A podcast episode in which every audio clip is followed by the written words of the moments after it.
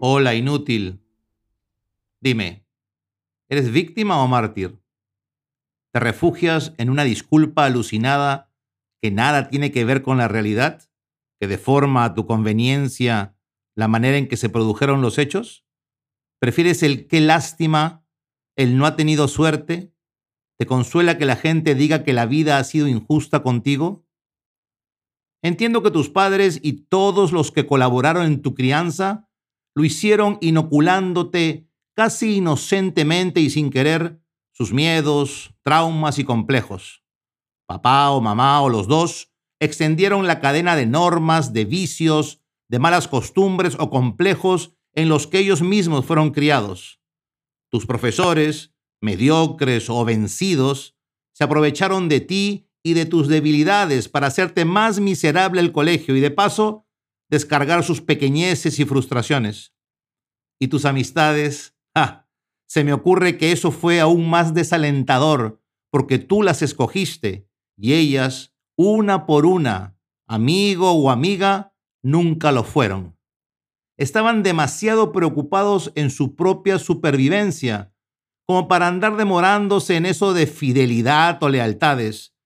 Si para las mujeres las amigas son un refugio y son, al mismo tiempo, su más feroz competencia, para los hombres, los amigos pueden llegar a ser hermanos que, como todo Caín, hiere y traiciona. Y después, la adolescencia, las hormonas, los humores, el aliento y el olfato, y las equivocaciones. ¿Cuántas veces confundiste la amistad con el amor o viceversa? ¿Cuántas veces llegaste tarde o demasiado temprano y fue otra persona a las amistades la que llegó a tiempo? Qué rabia, ¿no? Qué rabia. Y no era tu culpa. No lo era. Al menos hasta los 18, más o menos. Si quieres, hasta los 21, pero no más. Después, puedes echarle la culpa a quien quieras.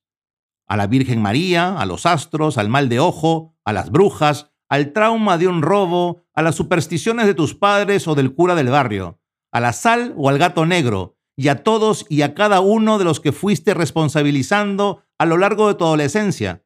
Y hasta ahí, porque después es tu problema, porque ser adulto significa asumir los activos y los pasivos, a tomar las riendas de tu vida y aceptar que la responsabilidad de tu existencia es tuya.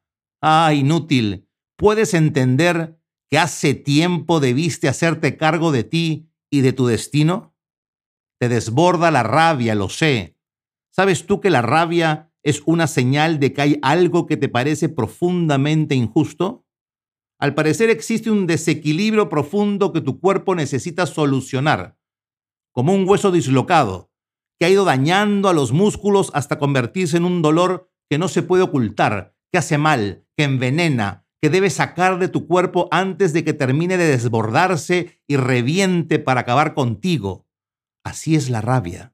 Una emoción que funciona en el presente, ahora, pero que viene de lejos, que va macerándose y que si no estás preparado, estallará y no podrás hacer nada para sortear las consecuencias de su explosión. Buscas responsables cuando la única persona que puede cambiar algo en ti eres tú Lloras sin consuelo, porque ya nadie siente pena por ti, si hasta tus padres se han cansado. En realidad, lloras de miedo, porque te sientes mal buscando consuelo cada vez que fallas, porque tienes vergüenza de ti, porque la soledad te consume cada vez que te miras al espejo, porque ya no quedan culpables que señalar. Ah, inútil, ¿cuánto más demorarás en entender que la salida el escape, la liberación del laberinto comienza en la dignidad. Esa dignidad hija del valor y hermana del coraje. Coraje, valor y dignidad hacen que una persona pueda sentirse satisfecha de sí misma, orgullosa de ser, feliz de saberse única y necesaria para su entorno. ¿Tienes valor? ¿Eres capaz del coraje? No se trata de llegar a ser alguien que no eres, eso ya lo has intentado bastante, con suficientes malos resultados. Aléjate de la farsa ante el espejo.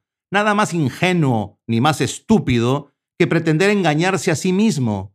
¿Cuántas máscaras se han puesto los que terminaron rabiosos como perros enfermos, odiando y odiándose, esparciendo su virulencia, buscando culpables, convertidos en farsas y farsantes, travestidos en muñecos bastardos de quinta categoría?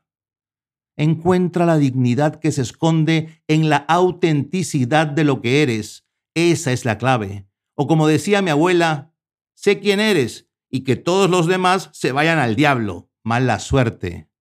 Ser víctima, jugar a la inmolación perpetua, apostar solo para perder, es lo más bajo a lo que alguien puede llegar y acarrea indefectiblemente el rechazo y la repulsión de quienes te rodean. El resultado de ese juego es la soledad, y esa soledad de víctima voluntaria es patética y está marcada por la cólera y la rabia del perdedor, de ese pobre diablo que asesinó su espíritu y se entregó a la derrota eligiendo vivir una vida de humillación. La rabia es buena, como el agua fría. Nos hace reaccionar y es una oportunidad para empezar de nuevo, pero solo en un primer momento. Después, congela y mata. No la desperdicies. Con cariño, tu anticoach.